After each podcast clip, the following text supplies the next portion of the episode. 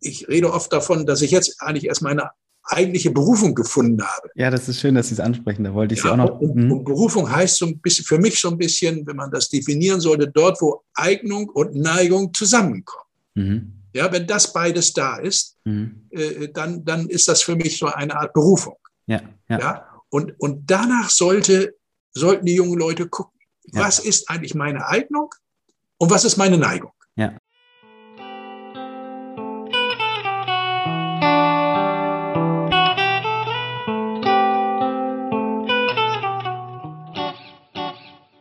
Hallo, herzlich willkommen zurück oder zum ersten Mal beim Podcast Was mit Sinn. In diesem Podcast interviewe ich Menschen über Sinn in ihrem Leben, über ihren inneren Wachstum hin zu einem Leben, was sie erfüllt und glücklich macht. In meiner heutigen Folge ist Professor Dr. Dirk Lippold zu Gast. Ich freue mich, mit ihm gesprochen zu haben und wollte unbedingt erfahren, wie er als ein Vertreter der Babyboomer-Generation auf die Sinnfrage schaut. Mittlerweile ist er im Ruhestand und ist demnach in einer ganz, ganz anderen Zeit als ich groß geworden. Ich habe ihn kennengelernt als Gastprofessor in meinem BWL-Studium an der Humboldt-Universität und fand schon dort inspirierend, dass er sehr viel aus der Praxis erzählte. Herr Lippold hat sein Berufsleben in der Beratungsbranche verbracht und viele, viele Erfolge dort gefeiert. Mit ihm darüber zu sprechen, was Berufsleben, Erfolg und Erfüllung bedeutet und wie er auf die junge Generation guckt, die er seit Jahren in den Universitäten heranwachsen sieht oder ins Berufsleben starten sieht, hat mir total Spaß gemacht. Teilweise waren seine Aussagen für mich aus der heutigen Sicht betrachtet gar nicht mehr vorstellbar und deswegen bin ich sehr, sehr dankbar über diesen Dialog zwischen verschiedenen Generationen und ein und dasselbe Thema. Wenn du mehr über Dirk Lippold erfahren möchtest, kannst du sehr gerne auf seiner Internetseite und seinem Blog vorbeischauen, auf dem er regelmäßig seine Gedanken veröffentlicht. Alle Informationen findest du in den Shownotes dieser Folge, wo du auch mehr über mich und meine Arbeit erfährst. Und nun ganz viel Inspiration und viel Freude beim Zuhören. Ton ab. Lieber Hellebold, ich begrüße Sie ganz herzlich zu unserem Gespräch im Podcast Was mit Sinn. Herzlich willkommen, schön, dass Sie sich Zeit nehmen. Ja, schönen Dank, Ben, freut mich auch. Bin sehr, sehr gespannt, was da auf uns zukommt. Ich auch. Wir haben ein kleines Projekt vor, quasi ein intergeneratives Projekt. Wir wir machen heute einen, ein Podcast-Interview, in dem wir über ihr Leben sprechen ein bisschen. Als ich sie erstmals anfragte, äh, mit ihnen über Sinn in ihrem Leben zu sprechen, da sagten sie in etwa was? Ja, also so stark reflektiert habe ich das bisher noch gar nicht. Ja, das, auf die Idee wäre ich gar nicht gekommen, nach dem Sinn meines Lebens zu fragen. Ich glaube, ja. so war das. So in etwa, genau. Und ich habe geschmunzelt und gesagt, ich glaube, ähm, dass, da unterschätzen Sie sich vielleicht ein bisschen, beziehungsweise Sie haben auf mich immer anders gewirkt. Und wir haben uns kennengelernt ähm, in meinem, im Rahmen meines BWL-Studiums, also im Zweitfach habe ich an der Humboldt-Universität BWL studiert. Und in einer Vorlesung ähm, waren Sie Dozent. Und zwar ja. ging es um Change Management und Consulting. Wie, wie ging denn so Ihr Berufsleben oder ich sag mal der Weg in das Berufsleben los? Also mit welchen Absichten, Absichten haben Sie denn eine Ausbildung oder ein Studium anvisiert? Ja, da muss ich zunächst einmal auf äh, mein Abiturjahr, Abiturjahr 1968 zurückgehen. Denn unmittelbar nach meinem Abitur, das zur Überraschung meiner Eltern nicht so ausfiel wie meine früheren Zeugnisse, fragte mich dann mein Vater, sag mal, was willst du denn eigentlich mal werden? Was willst du denn studieren, Junior? Ich werde das Junior nie vergessen. Äh, äh, was er da anbrachte. Ja, und da wurde mir auch zum ersten Mal bewusst, dass nun, wie man so schön sagt, der Ernst des Lebens beginnt oder zumindest des beruflichen Lebens. Mhm. Äh, für mich war eigentlich im Hintergrund schon immer klar, ich wollte eigentlich Lehrer werden. Mhm. Weil die, die okay. vor mir standen, das war immer mein Vorbild. Mhm. Die waren nämlich die Lehrer. Ja? Mhm. Also wollte ich auch Lehrer werden. Das war so mein, mein, mein Idol oder mein Ideal, was auch immer. Ja, aber die sehr, sehr guten Noten hatte ich dann nur noch in Kunst und Sport. Warum das so war, will ich jetzt gar nicht weiter vertiefen. und damit konnte man nicht sehr viel Start machen. Also, und da wurde ich dann aktiv, ging ich in eine nahegelegene Buchhandlung mhm. und schaute mir die Blätter zur Berufskunde von Bertelsmann an. Ich weiß gar nicht, ob es die heute noch gibt, aber die waren seinerzeit sehr, sehr gefragt und sehr, sehr spannend. Dort waren, waren nahezu alle Berufe ja, die, man, die man studieren konnte, systematisiert und beschrieben. Mhm. Aber das Entscheidende war, dass zu jedem dieser ähm, Berufe und dieser Studiengänge angegeben war, was man dort verdienen konnte. Ja, und da stand dann der Diplomkaufmann ziemlich deutlich an erster Stelle. Mhm. Also war meine Antwort an meinen Vater Betriebswirtschaft. Mhm. Ja. Ja, sofort kam die Gegenfrage meines Vaters, ja, und welche Voraussetzungen braucht man denn dazu? Ich antwortete, in den berufsgrundlichen Blättern von Bertelsmann stand so etwas wie sechsmonatiges Praktikum. Mhm. Das wünschenswert, was da dann auch noch dahinter stand, das habe ich dann übersehen, habe das aber später gemerkt, es war gar keine Pflicht. Mhm. Aber meinem Vater gegenüber habe ich das dann so äh, verkauft oder auch aus Unwissenheit verkauft. Der wurde nämlich sofort tätig, mhm. wendete sich an einen Vorstand bei den Olympiawerken mhm. in Wilhelmshaven. Ich sage gleich noch etwas zu den Olympiawerken und äh, äh, fragte diesen kaufmännischen Vorstand nach einem Praktikumsplatz bei den Olympiawerken an.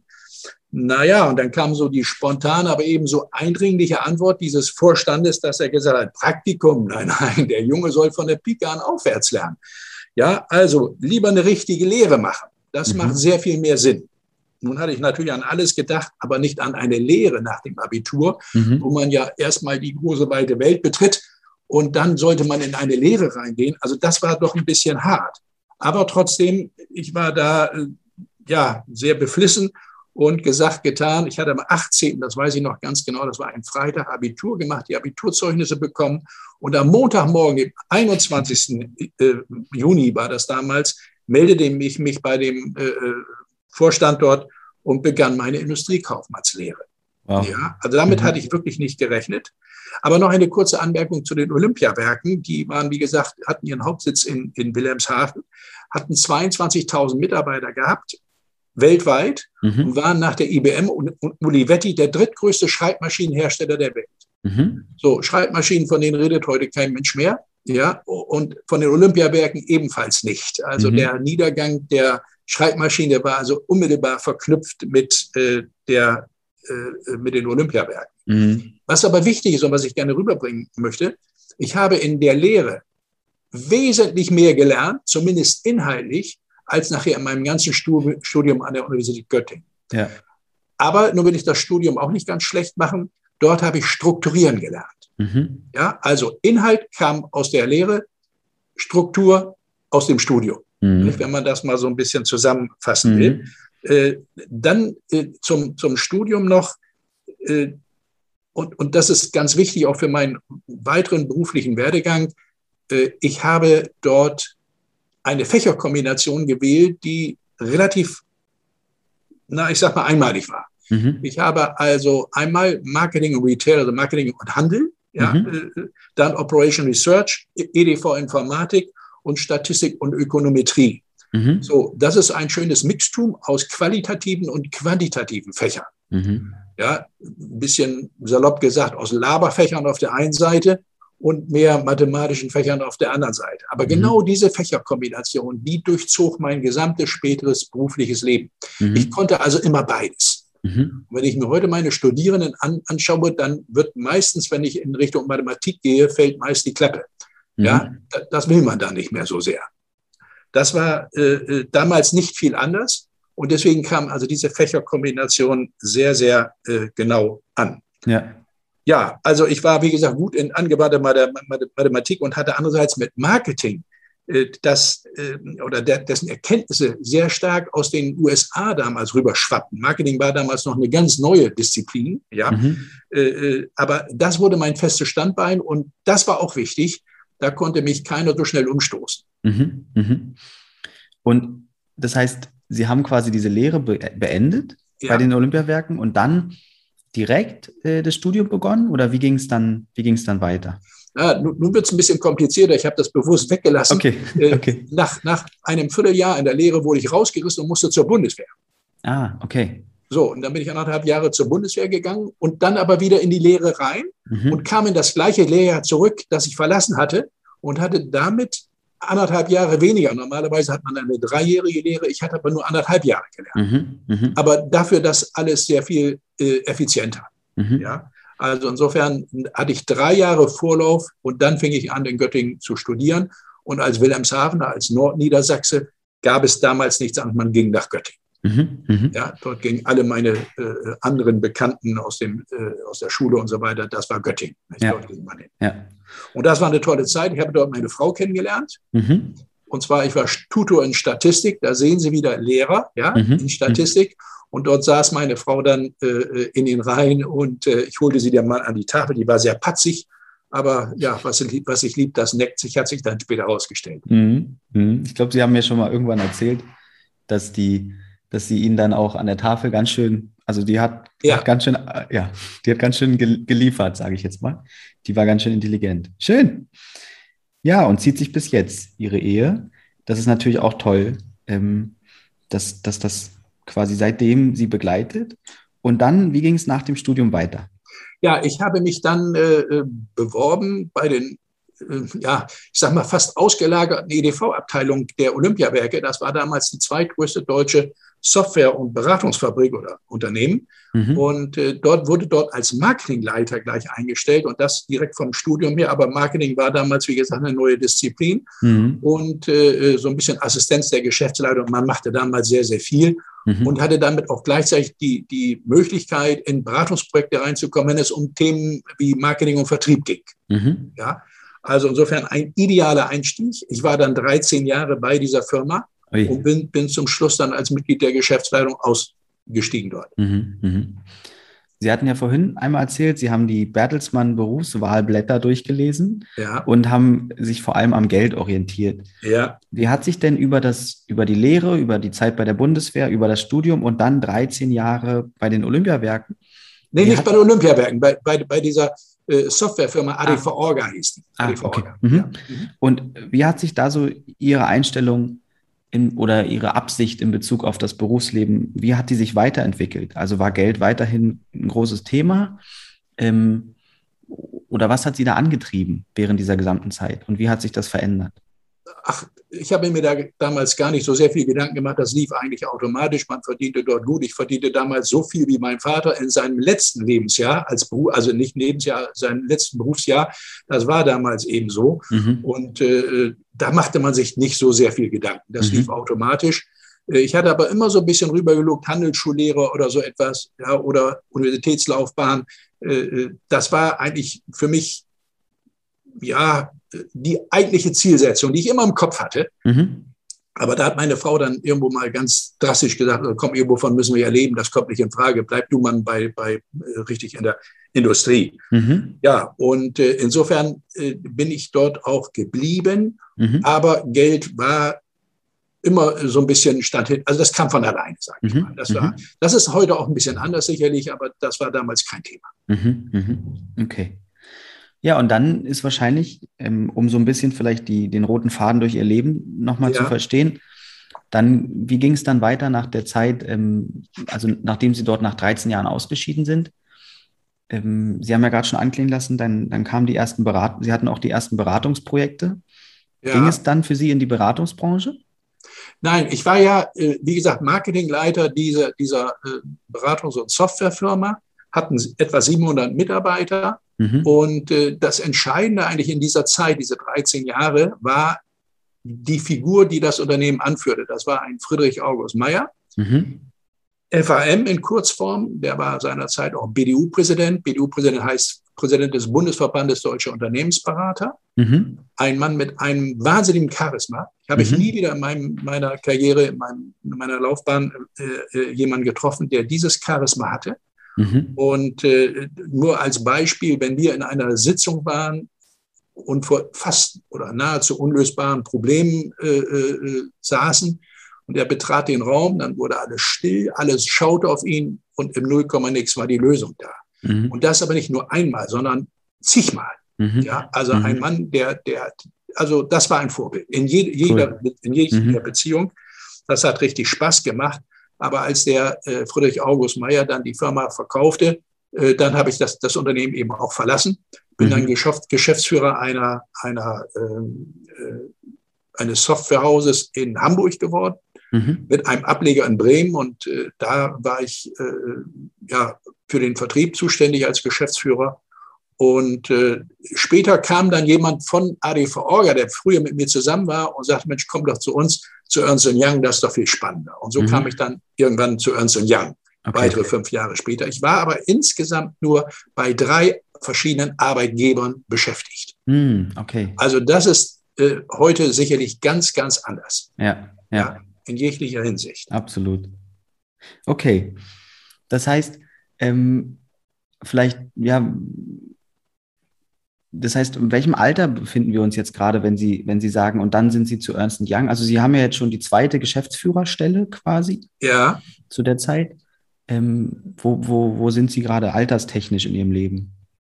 Ja, ich bin jetzt so Mitte 40. Mitte okay. 40 bin ich, bin ich zu äh, Ernst Young gekommen. Mhm. Äh, dieser Wechsel, der war nicht ganz unproblematisch. Schließlich äh, musste man äh, mit Familie und so weiter umziehen. Mhm. Ja, mhm. Äh, ich wollte das nicht. Ich kam erst als Berater hinein, ja, mhm. Äh, aus, aus meiner eigenen Provenienz hin, her, heraus. Äh, aber dann hatte man mir mitgeteilt, Herr Dippold, Ihre Konzepte, wie wir hier äh, Ernst Young nach vorne äh, bringen können. Und damals war das, hieß das noch nicht Ernst Young, sondern Shitak. Ja, mhm. war der frühere Name Schwäbische Industrie und Treuhand AG. Mhm. aber der Name, das war dann später auch meine Aufgabe, der wurde, musste hochfähig gemacht werden in Deutschland mhm. und hatte dafür ein Konzept entwickelt. Und das fand man auch sehr, sehr gut. Und das wollte ich dann als Berater dort auch, auch umsetzen. Und dann hat man mir aber gesagt, nein, nein, Herr Dippold, alles schön und gut, Ihr Konzept gefällt uns, aber nicht so, wie Sie sich das vorstellen. Wir wollen Sie nicht als Berater hier haben, wir wollen Sie fest angestellt haben. Da habe ich gesagt, mhm. wie stellen Sie sich das denn vor? Ich komme aus dem Norden äh, Deutschlands und soll hier nach Stuttgart runter. Ja, haben die gesagt, das ist alles nur eine Frage des Geldes. Und sehen Sie, hier haben wir wieder das Geld. Mhm. Ja, alles eine Frage des Geldes. Und äh, ja, meine Frau mit runtergenommen und, und dann angeguckt und lange überlegt und so weiter und so weiter, wie das immer so ist, wie man so äh, sein, seinen Stammplatz äh, aufgibt, ja, im mhm. hohen Norden. Äh, da denkt man schon dreimal drüber nach. Mhm. Ja, aber das haben wir dann getan. Und äh, äh aber die Zeit dazwischen, zwischen dem Übergang zu Ernst und Young, die hab, da bin ich praktisch zwei Jahre gefahren. Also wir mhm. konnten uns gar nicht so richtig entscheiden, geht die Familie nur mit oder nicht. Bin ich immer hin und her gefahren und ich habe diese Zeit aber genutzt. Ich habe im Hotelzimmer gewohnt und äh, abends konnte man natürlich dann immer noch ein Bier trinken. Habe ich aber nicht gemacht. Mhm. Vielleicht nur eins. Ich habe dann da einfach promoviert nebenbei. Okay. Ja, und okay. das ist sicherlich eine Besonderheit gewesen. Äh, auf die ich nochmal besonders hinweisen möchte, weil ich einfach gesagt habe, die Zeit ist zu schade, um sich da nur an der Theke dann zu bewegen mhm. und habe dann in dieser Zeit in, in anderthalb Jahren promoviert. Mhm. Und da war ja immer auch diese Stimme, das hatten Sie ja vorhin schon gesagt, äh, eine, eine wissenschaftliche Karriere vielleicht zu machen oder eine an der Universität auch. Und das ist ja dann letztlich auch ein, irgendwo ein, wahrscheinlich ein weiterer Schritt auch auf, dieser, auf diesem Gleis gewesen. Ja, das kam dann urplötzlich. Äh, mhm. Wir führten, äh, oder ich muss noch einen Schritt weitergehen. Mhm. Äh, als Ernst Young dann seinen Consulting-Bereich an Capgemini verkaufte, mhm. stand ich vor der Wahl, bleibst du bei Ernst Young oder gehst du mit mit diesem Merger? Ja, mhm. und ich habe mich dann für den zweiten Weg entschieden. Und damit verbunden war dann aber auch den, der Wechsel des Hauptsitzes. Äh, wir hatten da seinerzeit den Hauptsitz in Stuttgart gehabt, die von Capgemini in Bad Homburg, also im Frankfurter Raum. Wir konnten uns nicht einigen. Und dann haben wir wie so ein, ja, mit das Damoklesschwert genommen und gesagt, okay, wir schlagen einfach das mal durch, wir gehen nach Berlin. Berlin ist out of discussion, der mhm. nächste Merger kommt bestimmt, ja. Mhm. Und so sind wir nach Berlin gekommen. Ich war dann noch zuständig hier für das Office in, in Berlin, wurde dann entsprechend ausgebaut, aber viele Kunden hatten wir nicht gehabt. Also mhm. Berlin eignet sich da sicherlich nicht so in idealer Weise als Standort. Mhm. Äh, aber äh, in diesem Zuge des, der, des Überganges, äh, Familie mit und so weiter, äh, da hat meine Frau dann aber als erste die Hand gehoben und gesagt, äh, also Berlin ist genau das Richtige. Im Schwabenland habe ich mich nie so wohl gefühlt. Mhm. Ja, also das mhm. war schon ein, ein, ein beträchtlicher Schritt. Ja, und bei diesem Übergang passierte Folgendes, dass äh, wir die gesamte Führungsmannschaft so ein bisschen neu sortierten. Und da wurde ich gefragt, ob ich nicht alle zentralen Dienste machen wollte, denn ich kam ja aus dem Marketingbereich. Marketing gehört zu den zentralen Diensten. Und äh, zu den zentralen Diensten zählten dann aber eben, und das war das Wichtigste für meine äh, Kollegen in der Geschäftsführung, auch der Personalbereich. So, und so kam ich mit einmal ins Personal hinein. Mhm. Ja, und das war für mich eine völlig neue Welt, mit der ich vorher nie was zu tun gehabt habe. Sicherlich, man hat Personal geführt, aber mehr aus der Intuition heraus. Mhm. Aber die richtige Systematik und das, was eigentlich Personal ausmacht, Das kannte ich noch nicht. Mhm. Habe dann sehr schnell mit meinen Teams die Personalmarketing gleich entwickelt, um überhaupt eine gewisse Struktur dort hineinzubekommen. Dinge wie Personalakquisition, Personalintegration, Personalführung, Personalentwicklung. Das bekam mit einmal einen enorm hohen Stellenwert. Mhm. Und das hat sich aber auch ausgezahlt. Mhm. Ja, und da war ich dann äh, weitere acht Jahre, glaube ich. 19, äh, pardon, 2008 bin ich dann ausgeschieden. Äh, das war aber äh, eine, eine sehr elegante äh, Auflösung, denn ich hatte seinerzeit in, bei Capgemini eingeführt die Altersteilzeit. Mhm. Und da habe ich natürlich dann auch an mich selber gedacht und, und habe die selber in Anspruch genommen. Mhm. Und da war ich also 60 und war ausgeschieden, bekam mhm. natürlich das Geld dann noch weiter, das macht ja die Altersteil entsprechend, mhm. Altersteilzeit entsprechend. Und äh, dann hat natürlich mich, hat mich meine Frau gefragt, sag mal, und dann willst du dann hohl treten? Mhm. Naja, äh, ich habe jetzt schon mal so ein bisschen in Richtung Lehraufträge und so weiter geschaut. Ja, da sagt sie, das reicht ja nicht. Ja, ich kenne dich ja, du bist da viel umtriebiger. Und naja, und so kam ich dann auch ans Bücherschreiben. Mhm. Ja, diese beiden Punkte, also Lehraufträge und Bücherschreiben, kamen so zueinander. Mhm. Und so kam ich dann eben auch zur Humboldt wo mhm. wir uns kennengelernt haben. Ja. Ich glaube, 2008 war mein erster Lehr, äh, also mein erster Lehrauftrag mhm. und der zog sich dann bis heute durch. Mhm. Ja, also das ist schon eine ganze, ja, sind jetzt 13 Jahre, nicht so ja. lange bin ich an der Humboldt, bin aber auch nebenbei bei anderen äh, äh Hochschulen, ja, mhm. äh, tätig dort. Ja. Macht mir sehr, sehr viel Spaß. Die Zielgruppe ist immer die gleiche. Mhm. Immer die ja, Leute, die, die heute genauso orientierungslos waren wie ich damals, mhm. ja, wenn man mhm. so will. Die haben heute mhm. nur keine äh, Blätter zur Berufskunde von Bertelsmann vor sich liegen, aber auch ein, ein Zeichen für die Orientierungslosigkeit, die ich damals hatte. Ja. Und viele dieser Studierenden stehen ebenfalls heute davor. Ja, ja, ja, ja. Da würde ich auch gerne gleich nochmal mit Ihnen, mit Ihnen drauf eingehen, weil Sie seit 13 Jahren letztlich ähm, Menschen in einem Alter sehen, und vor allem auch vor dem Beginn ihres Berufsjahres, die, die ja total, ähm, also wie hat sich ihre Wahrnehmung über die 13 Jahre auch verändert? Da würde ich gleich noch, noch mal mit Ihnen drüber sprechen wollen. Also erstmal danke für den Abriss Ihres Lebens. Das hört sich jetzt so, äh, oft hört sich das dann fast so, so wie so eine Stichpunktliste an, aber da ist ja unglaublich viel passiert bei Ihnen. Also Sie haben ja wahnsinnige äh, Prozesse erlebt und letztlich auch immer wieder Bereiche betreten, so verstehe ich es, die, die sie dann auch so ein bisschen für sich erobern durften und mussten. Und das zeichnet sie ja, glaube ich, auch aus, dass sie da dann, das hatten sie zumindest früher auch immer, immer wieder gesagt, dass sie halt dann auch sehr gut strukturieren können, was, was vielleicht vorher unstrukturiert war und dadurch dem Ganzen ein System geben, was nachhaltiger wirken kann. Wie hat sich denn über die Zeit oder, oder, also was hat sie denn so ähm, geprägt? Also wenn man heutzutage ähm, Menschen fragt, Sie haben ja auch äh, Kinder, Sie, Sie kennen es ja bestimmt, dann heute prägen ja so vielleicht Role Models im Internet oder, oder irgendwelche, weiß ich nicht, ganz besonderen politischen Ereignisse. Ähm, ne? Greta Thunberg ist in aller Munde. Das sind ja Sachen, die vielleicht heutzutage Menschen sagen würden, die, die, die sie geprägt haben. Was hat Sie so auf Ihrem Weg geprägt? Sie haben schon von einem Vorgesetzten erzählt in Ihrem der, der wird bestimmt jetzt genannt. Ähm, was hat sie, was hat sie so auf dem, auf dem, ja, beeinflusst? Ja, prägend sind in der Tat die einzelnen, und es waren ja nur drei äh, äh Firmenkulturen oder mhm. vier, mhm. wenn man genau will, weil Ernst Young ist dann ja verschmolzen worden, Ernst Young Consulting mit Capgemini. Mhm. Insofern dann vier, aber äh, selber äh, vom Vertragswesen her, von meinen äh, Anstellungsverträgen her hatte ich eben, wie gesagt, nur drei. Mhm. Aber prägend waren in der Tat die Kulturen. Also ich hatte schon über den Friedrich August Meyer gesprochen, der mit seinem Charisma mhm. äh, mir sehr, sehr viel bedeutete und mir sehr, sehr viel gab, von dem ich sehr, sehr viel lernen konnte. Mhm. Äh, die zweite Station äh, bei einem äh, norddeutschen Software- und Beratungsunternehmen, das in Bremen ansässig war, das andere war in Wilhelmshaven, diese jetzt in Bremen. Mhm. Da war ich dann Geschäftsführer aber das waren ganz andere Bedingungen, die waren sehr viel härter dort. Mhm. Äh, äh, das war eine Tochter von Bremer Vulkan. Bremer Vulkan kam ins unruhige Fahrwasser und da mussten sie dann schon selber als Geschäftsführer sehr darauf achten, dass sie da nicht auch ins unruhige Fahrwasser kamen. Ja?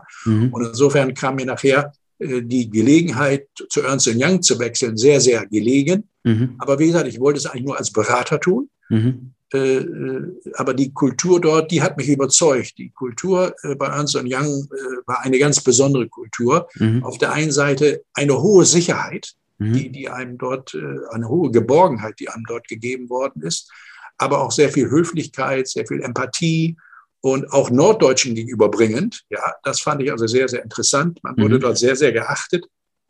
Hinzu kommt noch, dass man dann in einem Gebiet dort in der Beratung eben tätig war, wo, wo und auch Marketing. Das war für die Wirtschaftsprüfer damals noch sehr viel Neuland. Mhm. Ja, das, da, da, bekam also man sehr viel Hochachtung, Wertschätzung mhm. geboten. Mhm. Ja, und dann kam der große Schnitt, wo wir dann äh, äh zu den Franzosen, sage ich mal, zu Capgemini kam eine französische Firma und da blieb kein Stein bei diesem Merger, kein Stein auf dem anderen. Ja, mhm. das war eine ganz besondere Herausforderung. Und wie gesagt, für mich eben noch zusätzlich dazu einmal den neuen Standort in Berlin aufzubauen und zum anderen äh, aber auch die Überlegung, jetzt in den Personalbereich hineinzugehen. Mhm, mh. Okay. Heutzutage oder ich spreche heutzutage in meiner Arbeit viel von Mindset. Also das, mhm. das ist letztlich ein Neudeutsch für, für Einstellung und auch so für die innere, für das, den inneren Kompass, den man vielleicht so hat. Jetzt konnte ich mir total gut vorstellen, wie Sie gestartet sind. Also ähm, Ihr Vater, der dann sagt, was wollen Sie denn machen? Und Sie sagen, ich, dem, dem zeige ich es, ich, ich finde mal eine Antwort. So, das hat ja fast was, also so ein bisschen im positiven Sinne trotziges. Also ich, ich, ich finde jetzt schon eine Antwort darauf. Ne? Was hat er gesagt? Junge oder, oder? Junior. Junior, genau. Also das lasse ich mir nicht. Also so, und dann gehe ich den Weg auch. Und wie hat sich so diese was ist aus dem, was ist über die Jahre mit Ihrem Mindset quasi geschehen? Also Ihre Einstellung in Bezug auf Arbeit ähm, und auch vielleicht sich selbst? Mhm. Naja, vielleicht muss ich da noch ein bisschen äh, erläutern. Also mein Vater äh, war Feinmechaniker. Der hat Feinmechaniker mhm. gelernt und hat aber später dann in die Elektronik Eingang gefunden und hat Radargeräte an Bord gemacht von Schiffen, mhm. mhm. unter anderem auch von Segelbooten. Und so kam es übrigens zu dieser Bekanntschaft mit dem Vorstand von Olympia. Der hatte, ah. da mhm. hatte nämlich ein Segelboot gehabt. Und so mhm. konnte er mir sehr, sehr leicht diese Stelle natürlich vermitteln, ja, die ich aber ursprünglich gar nicht wollte. Aber ich habe den Weg halt aufgezeigt und, und habe auch nicht nach links und rechts geguckt. Und so war das eigentlich immer. Mhm. Ja, man hat nicht nach links und rechts. Ich gehöre zur Generation der Babyboomer. Mhm. Nicht? Das wissen Sie. Und wenn Sie mal so ein bisschen den Katalog anschauen, wie diese Babyboomer charakterisiert sind, mhm. dann bin ich sicherlich ein guter Durchschnitt dort. Ja, also, mhm. oder repräsentativ dafür. Mhm. Da guckt man nicht nach links und rechts und äh, zusammenfassend sagt man ja auch immer, leben, um zu arbeiten. Ja, mhm. also ohne Arbeit würde es bei mir wirklich nicht gehen. Ne, mhm. Das muss man eben sehen und äh, da guckt man dann auch nicht nach links und rechts. Solange die Arbeit Spaß macht, macht man sie gut. Mhm. Und wenn man etwas gut macht, ja, dann bekommt man auch Lob und Anerkennung dazu und davon leben wir halt. Ja, ja, ja. Das ist ja das Interessante. Ich habe manchmal den Eindruck, dass der Wunsch, also gut, jetzt lebt man heutzutage nicht mehr für die Arbeit, das, das wissen Sie. Die, ja. Menschen, die Menschen leben heute tendenziell vielleicht mehr. Was wäre das Buzzword? Entweder um die Welt zu verbessern oder um sich selbst zu verwirklichen. Ich glaube, das sind so die beiden Strömungen, die, die ich auch viel wahrnehme.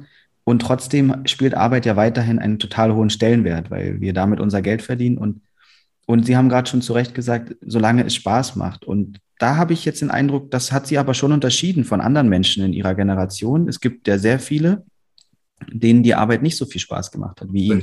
Ja. Woran, woran lag das, das, glauben Sie, dass Sie tendenziell eigentlich immer, wenn Sie so darüber sprechen oder zurückblicken, Freude an Ihrer Arbeit hatten? Ja, das ist eine gute Frage. Mhm. Äh, ich denke mal, das ist so, meine Frau sagt immer, wenn ich mich nach dem Essen und sie kocht immer für uns, bedanke, mhm. naja, dir schmeckt sowieso alles. ja, ja, und äh, insofern äh, natürlich, die Arbeit, die ich gemacht habe, hat mir Spaß gemacht. Und mein Wahlspruch war auch immer, in dem Moment, wo du morgens aufwachst und die Arbeit macht dir keinen Spaß mehr, dann kündigst du. Mhm. Ja, also da war ich sehr, sehr konsequent. Aber die Arbeit hat halt Spaß gemacht, mit Höhen und Tiefen, das ist immer so. Ja. Aber es war immer was Neues, es waren immer neue Herausforderungen dabei. Und äh, das, das, äh, ja, man war wie in einem Hamsterrad. Mhm. Aber es war nicht so, dass man dann im Sommer unbedingt nach Ferien rief. Mhm. Im Gegenteil, wir haben ab und zu, wir haben alle schon gebucht und so weiter. Und ich sage, nee, ich muss die Firma retten. Es nützt nichts, wir können diesmal nicht in Urlaub antreten. Das war nicht nur einmal, das waren mehrere Male. Mhm. Ja, zeigt aber eben auch, die Firma stand für mich an erster Stelle. Mhm. Ich weiß nicht, ob das heute noch so wäre. Ja. Bei ja. der heutigen Generation. Da sieht ja. das nämlich ganz anders aus. Ja. Da werden also Sinnfragen gestellt und so weiter, die ich aber nachvollziehen kann. Ja, durchaus. Ja, ja, ja. Ja, vielleicht gehen wir dann, gehen wir dann mal rüber. Ich hatte, ich hatte, ähm, ich hatte noch so, so vor, Sie zu fragen, das mache ich vielleicht noch kurz vorweg. Gab es denn auch mal Momente, also weil, so wie Sie gerade beschrieben haben, das, das ist eine ganz klassische Mindset, also eine Mindset-Frage. Ne? Wenn ich selbst in mir die Einstellung habe, für den Fall, dass ich aufwache und es mir keinen Spaß mehr macht, kündige ich, dann ähm, habe ich in mir drin eine Einstellung verändert oder getroffen, die mir hilft, mit dem Alltäglichen umzugehen, egal was da kommt. Und das ist ja vielleicht auch schon ein, eine Art Glaubenssatz oder eine Art Regel, die Sie sich da gegeben haben, die Ihnen geholfen hat, sensibel dafür zu sein. Also falls es irgendwann mal nicht mehr Spaß macht, dann bin ich weg. Mhm. Und diese Selbstsicherheit auch dann mit in, in Ihren Berufsalltag zu bringen. Das ist etwas, was ich im Coaching auch oft erlebe, dass die Menschen dort auch erstmal hinkommen, dass sie ja selbst für sich auch immer eine Wahl haben. Jetzt ähm, haben Sie gerade so schön gesagt, Ihnen schmeckt alles und letztlich haben Sie, haben Sie da einfach viel, viel ja, Erfüllung daraus gezogen. Gab es nichtsdestotrotz auch mal Sinnfragen in Ihrem Leben oder so Identitätskrisen? Muss ich ganz einfach sagen, nein. Okay. Spannend. Ja. Hatte ich, hatte ich nicht gehabt, gab es ja. nicht. Ja. Äh, wenn man vielleicht ganz tief nachbohrt, äh, wann macht es einem denn keinen Spaß mehr? Und diese ja. Situation habe ich einmal ganz kurz gehabt, ja. indem man einen anderen Mitarbeiter aus dem Führungskreis für eine bestimmte Aufgabe mir vorgezogen hat. Ja. Und das hat an mir genagt. Ja. Das war aber auch das einzige Mal, ja, wo ich dann überlegt hatte, also bist du hier eigentlich noch in der richtigen Firma? Mhm. Ja, anson ansonsten aber, wie gesagt, ich kenne das nicht. Das mag heute anders sein, aber äh, ja, man war in einem Hamsterrad, man hatte immer wieder neue Herausforderungen. Das Geld kam sowieso, ja, ja. und äh, im, im, Beratungsbereich verdient man aus meiner Sicht heraus sowieso zu viel. Mhm. Aber das ist eine ganz andere Geschichte. Ja, ja die werden da zu gut bezahlt aus meiner Sicht heraus. Sollten wir vielleicht nachher gar im Podcast gar nicht bringen, aber äh, das ist so meine innere Einstellung dazu. Mhm. mhm. Okay, dann lassen Sie doch, also ich finde das total spannend, weil das ist wirklich äh, für, für Menschen, mit denen ich, die zu mir kommen und, und quasi ein Coaching in Anspruch nehmen, also das ist undenkbar, dass sie sich noch nie diesen Sinnfragen gestellt haben. Und Sie haben jetzt seit 13 Jahren eigentlich ähm, Studierende in dem Studium der Orientierungslosen oder der Orientierungssuchenden, haben Sie jetzt 13 Jahre lang die Leute kommen und gehen gesehen. Was nehmen Sie denn so wahr in Bezug auf die Arbeitsan, also wir nennen sie ja Generation Y oder Z. Mhm. Ähm, was nehmen Sie da so wahr? Was, was fällt Ihnen auf? Ja, äh, ich kann einmal diese Zielgruppe nehmen, ich kann aber auch die Zielgruppe meines Sohnes nehmen, der ein bisschen älter ist, mhm. aber der deutlich, äh, ja, ich sag mal, mehr mitbringt als ich damals. Ja, wir können super gerne vielleicht bei Ihrem Sohn anfangen. Er ist in Sprachen ja. wesentlich besser, ja, mhm. dass, dass die Möglichkeit, der ist nach Amerika gegangen und hat dort studiert und so weiter. Das sind alles Dinge, die, die uns damals verschlossen blieben. Ja, mhm. und das ist schon ein Unterschied, ob Sie da so Native Speaker sind, nicht, in, in, in, ja. in den verschiedenen Gremien oder eben dann so Schul mit Schulenglisch dann rüberkommen. Mhm. Dann, dann, sind doch gewisse Hemmschritte dort. Absolut. Das muss man ganz klar sagen. Aber auch sonst. Äh, was ich aber vermisse bei, bei der jungen Generation ist so ein bisschen äh, Sorgfalt. Mhm. Das sehe ich also an vielen E-Mails. Ja, mhm. Man sollte ein E-Mail immer noch mal wieder durchlesen. Mhm. Nur mal ganz so beiläufig gesagt. Oder auch die mangelnde, was wir früher als Allgemeinbildung bezeichnet haben. Mhm. Ja. Mhm. Und äh, da, da gibt es erhebliche Defizite. Mhm. Nicht bei meinem Sohn übrigens, der, der kann noch Kant und das, der weiß das noch alles und wo der hergekommen ist aus Königsberg und diese Dinge, ja, das ist nicht das, aber, aber die jetzige Generation äh, Geschichte, Geografie, das, was wir so als Allgemeinbildung bezeichnen, mhm. ist dort nicht mehr so, so gut ausgebildet. Dafür haben sie aber eben eine hohe Akzeptanz und Toleranz von Diversitäten. Mhm. Das finde ich sehr, sehr gut. Mhm. Ja. Äh, also Diversitäten im, im, Sinne von eine, eine Offenheit, die einmalig ist, finde mhm. ich. Ja. Sie sind auch von sich selbst überzeugt, sie sind technologisch fit, zumindest mhm. was also Wischtechnik und dergleichen anbelangt. Ja. Mhm. Und sie sind auch selbstorganisationsfähig. Nicht? Das sind so die, die großen Vorteile. Ja. Aber wie gesagt, auf der anderen Seite geringere Sorgfalt und sie haben so ein rudimentäres Google-Gedächtnis, äh, was eben daher rührt, ich viele, oder ich sage es mal anders, äh, in meinen Vorlesungen, wenn da sehr gute Antworten kommen, verlose ich immer eines meiner Bücher. Mhm. So, und dann hat mir doch tatsächlich mal jemand gesagt, das war damals eine Dame, mhm. oh, dann bekomme ich ja endlich mal ein Buch. Mhm. da war ich also völlig überrascht. Ich sage, lesen die denn gar nicht? Doch, doch, aber das ist alles elektronisch. Mhm. Ja, aber ein Buch in die Hand nehmen, das ist also schon seit langer Zeit nicht mehr der Fall gewesen. Ich ja, ja, spannend. Das ist ganz spannend, ja. Ja, also kann, könnte ich nicht von mir sagen, da, da gibt es, ich glaube, ich habe kein digitales Buch, nur haptische, aber das, da sind dann die Menschen auch verschieden und ich glaube, dass da sind wir auch als Generation noch am uns ausprobieren und herausfinden. Ja. Ich kann aus, aus erziehungswissenschaftlicher, das war ja mein Hauptfach, Sicht sagen, dass elektronisches Lesen längst nicht so doll hängen bleibt wie haptisches Lesen. Also ein, ein Buch in der Hand zu haben, ist für das, für das Gesamtsystem viel einfacher, sich Dinge zu merken oder dann noch wirklich präsent zu bleiben.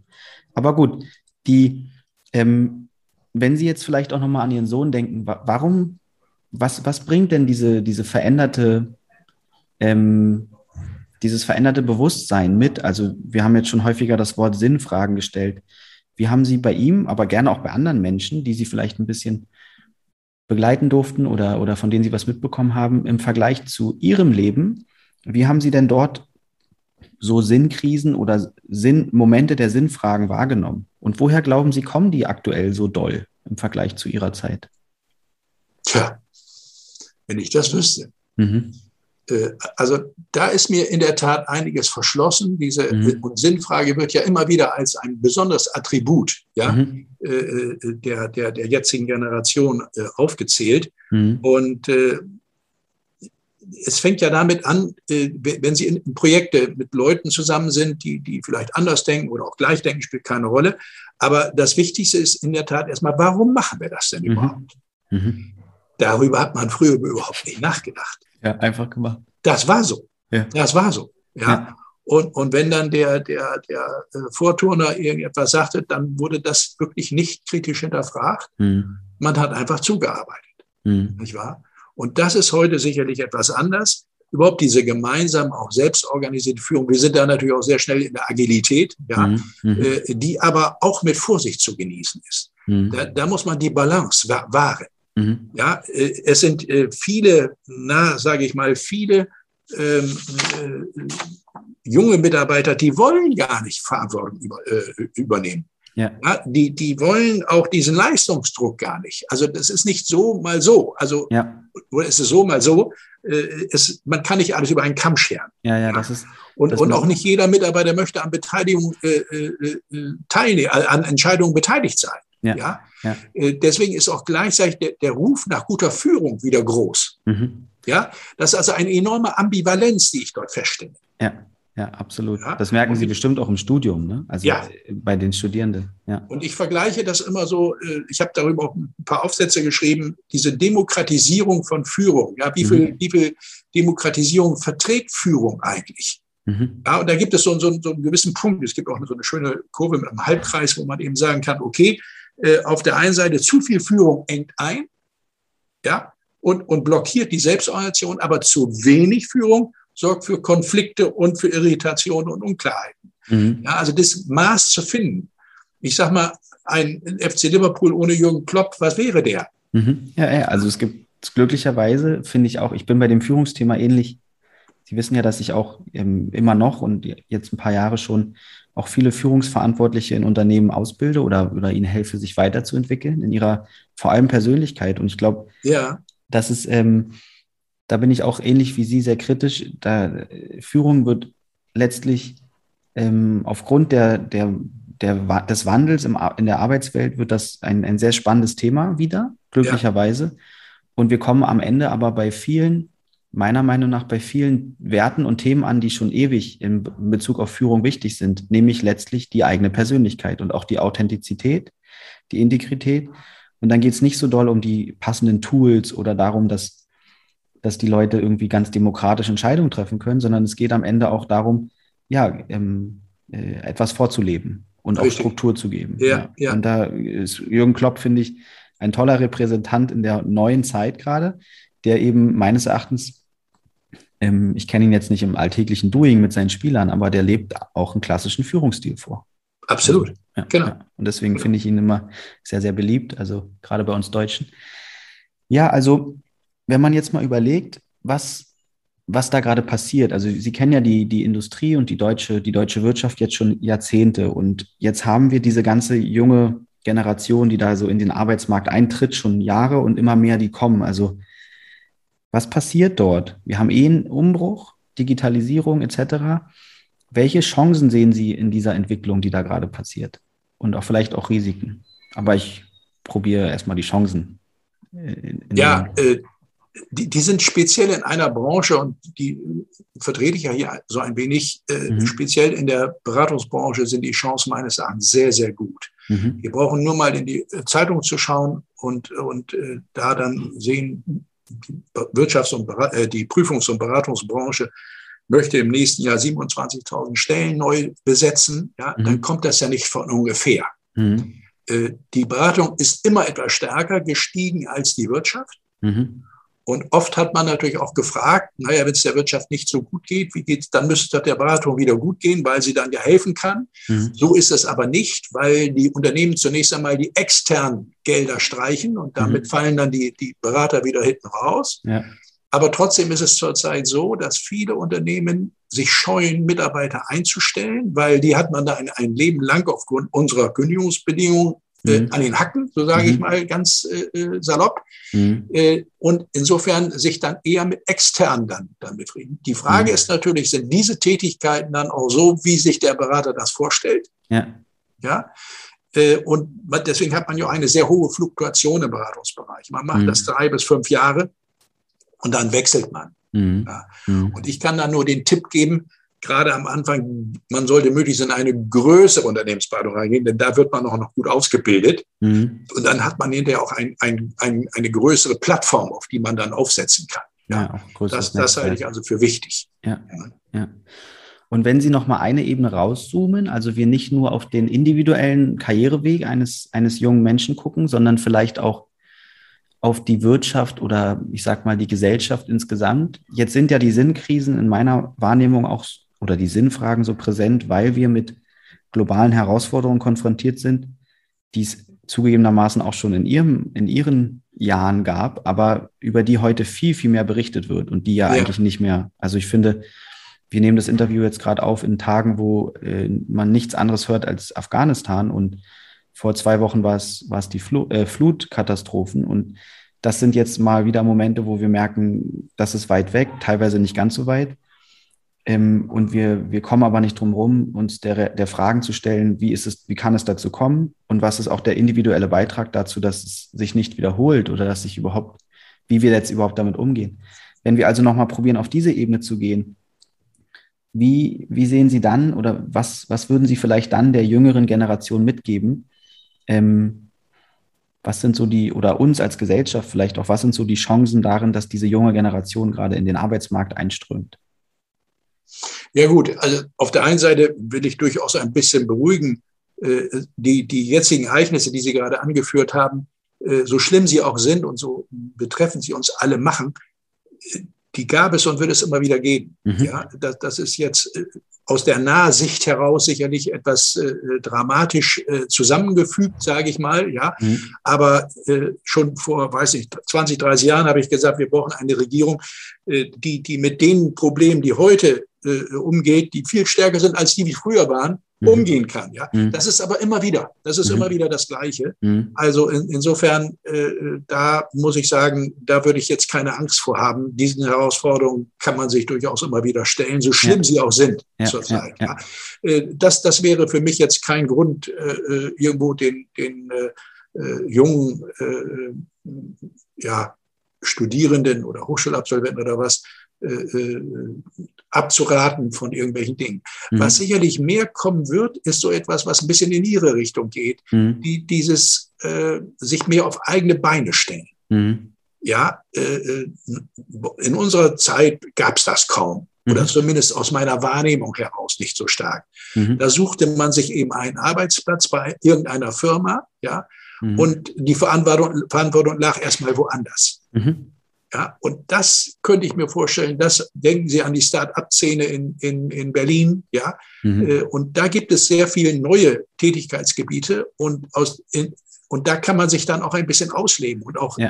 Eignung und Neigung zusammenbringen. Ja, ja. So, und, und, und äh, ich rede oft davon, dass ich jetzt eigentlich erst meine eigentliche Berufung gefunden habe. Ja, das ist schön, dass Sie es ansprechen. Da wollte ich ja, Sie auch noch. Und, mhm. und, Berufung heißt so ein bisschen, für mich so ein bisschen, wenn man das definieren sollte, dort, wo Eignung und Neigung zusammenkommen. Mhm. Ja, wenn das beides da ist, mhm. äh, dann, dann ist das für mich so eine Art Berufung. Ja, ja. ja? Und, und danach sollte, sollten die jungen Leute gucken, ja. was ist eigentlich meine Eignung und was ist meine Neigung. Ja. So, und wenn das zusammenfällt, wenn ich das erkenne, was aber ja. schwer ist, ja. Und das lässt sich auch nicht immer durchsetzen. Ja. Aber, aber das ist für mich so ein bisschen Selbstmarketing. Mhm. Ja. Mhm. Äh, das ist jetzt nicht Personal Branding, also mhm. nicht jetzt in Richtung äh, Personal Branding, das wäre mir zu hoch angesiedelt. Aber mhm. dieses Selbstmarketing mal einfach mal zu gucken, wie kann ich meine Ressourcen eigentlich am besten ausschöpfen? Ja. Und das kann ich nur dann, wenn ich Neigung und Eignung in irgendeiner Form vernünftig zusammenbringe. Ja. Wenn man dann damit auch noch Geld verdienen kann, umso besser.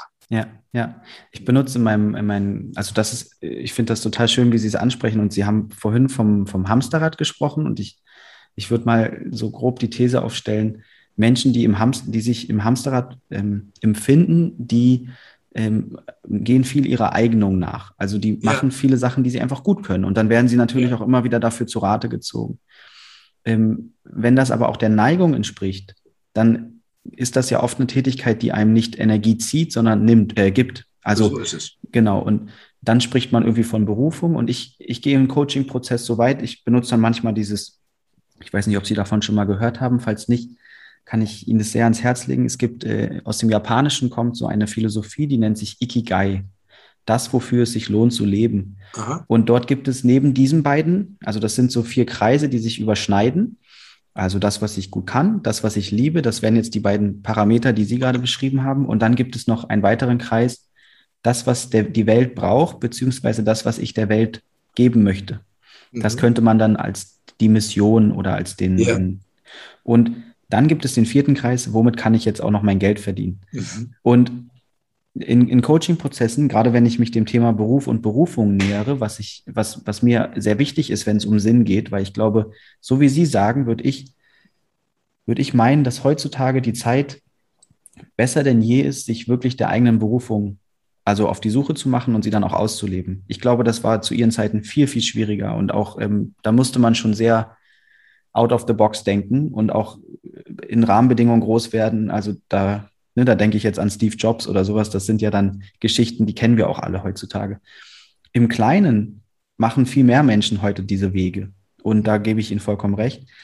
Und das ist aber für viele Menschen eben gar nicht so einfach, weil sie auch ihrer Prägung ähm, so, so konditioniert sind, ihrer Prägung wegen, dass sie halt eigentlich immer gucken, was kann ich gut und wofür werde ich auch bezahlt. Also sie bedienen eigentlich nur zwei der vier Kreise, die ich gerade mhm. beschrieben habe.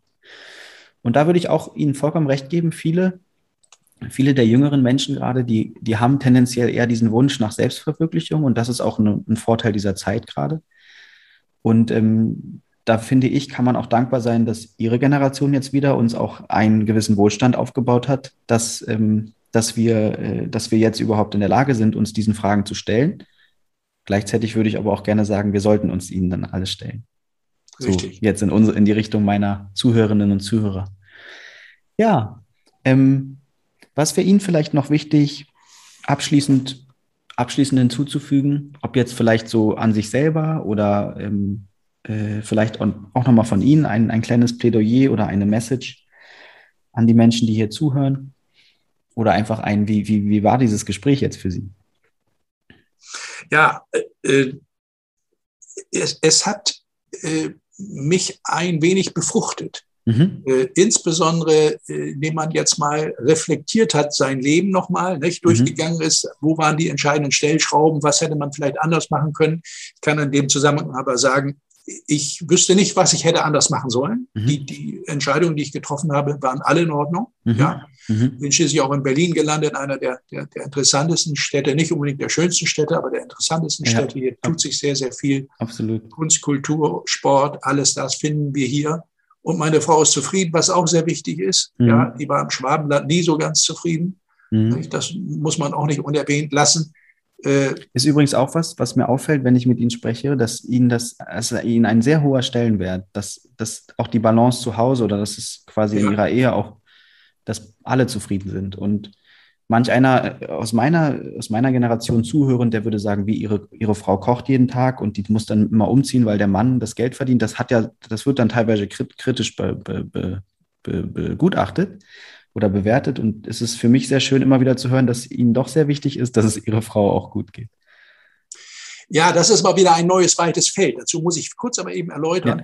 Ja. Meine Frau, ich habe sie ja im Studium kennengelernt ja. und die hat genauso Karriere gemacht wie ich. Mhm. Sie ist nämlich auch Professorin für Marketing. ja, mhm. mhm. Äh, hat dann aber irgendwann gesagt, als wir dann nämlich in Schwabenland zogen, die Kinder sind mir wichtiger. Mhm. Und wir haben die Vereinbarung getroffen, der, der mehr, mehr Geld verdient oder eine bessere Position hat oder wie auch immer, äh, äh der soll es dann weitermachen. Und so mhm. ist meine Frau dann einen Schritt zurückgegangen. Mhm. Äh, aber äh, das ist nicht so, sie kann einfach besser kochen. Ich mhm. schnibbel dafür so ein bisschen. Also das machen wir schon so ein bisschen in, in, in Gemeinsamkeit. Ja.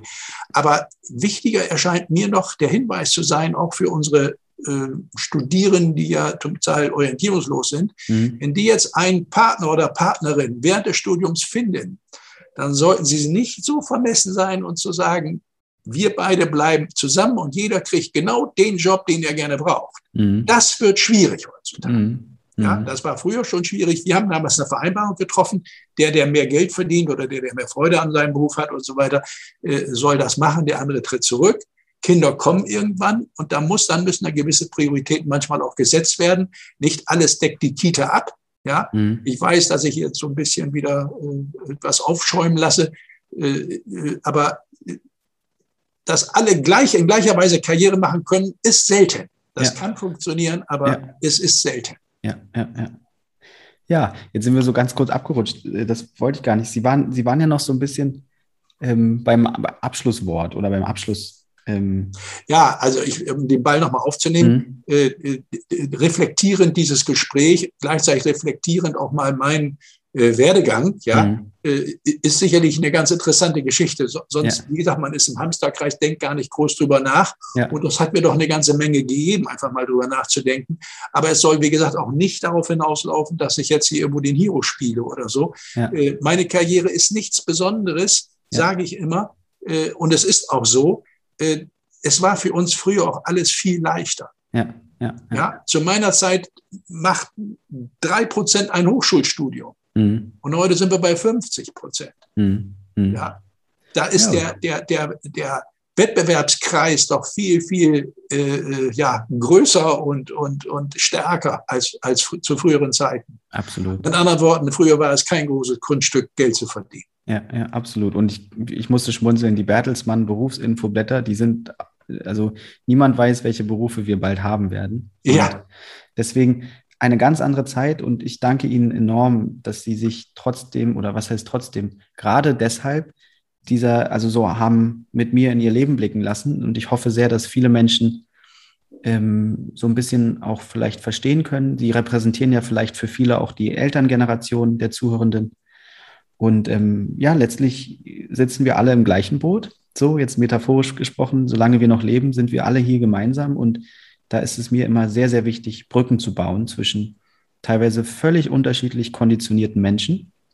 Und da finde ich, haben wir heute einen Beitrag zugeleistet. Und da danke ich Ihnen sehr für, dass Sie ja, alles erzählt haben. Und ich freue mich natürlich enorm, wenn es Ihnen persönlich auch noch ein bisschen Freude gegeben hat. Ja, sehr gerne. In der Tat hat mir viel Spaß gemacht und äh, viel Erfolg bei all Ihren Tätigkeiten jetzt auch mit Ihrer Plattform. Super. Ich bin natürlich ganz gespannt, was jetzt dabei rauskommt. Ja. Ja. Und Klasse. Sie werden mir das sicherlich zusenden. Absolut. Ich danke Ihnen, Herr Lippold. Dankeschön.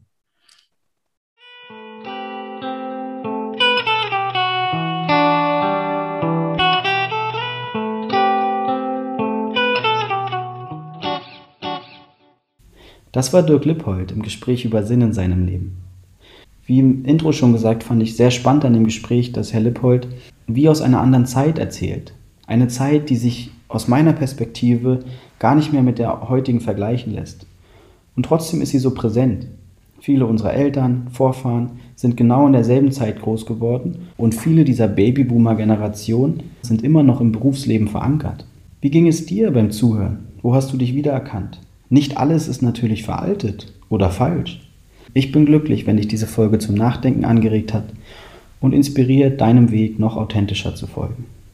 Wie immer gilt, wenn du Gesprächsbedarf hast oder begleitet werden möchtest auf deinem Weg, melde dich sehr, sehr gerne bei mir. Und auch Herr Lippold freut sich bestimmt über Kontakt oder Rückmeldung, falls dir danach ist. Und nun wünsche ich dir noch einen wunderschönen Tag oder Abend und freue mich aufs nächste Wiederhören. Bis dahin, alles Liebe, dein Bent.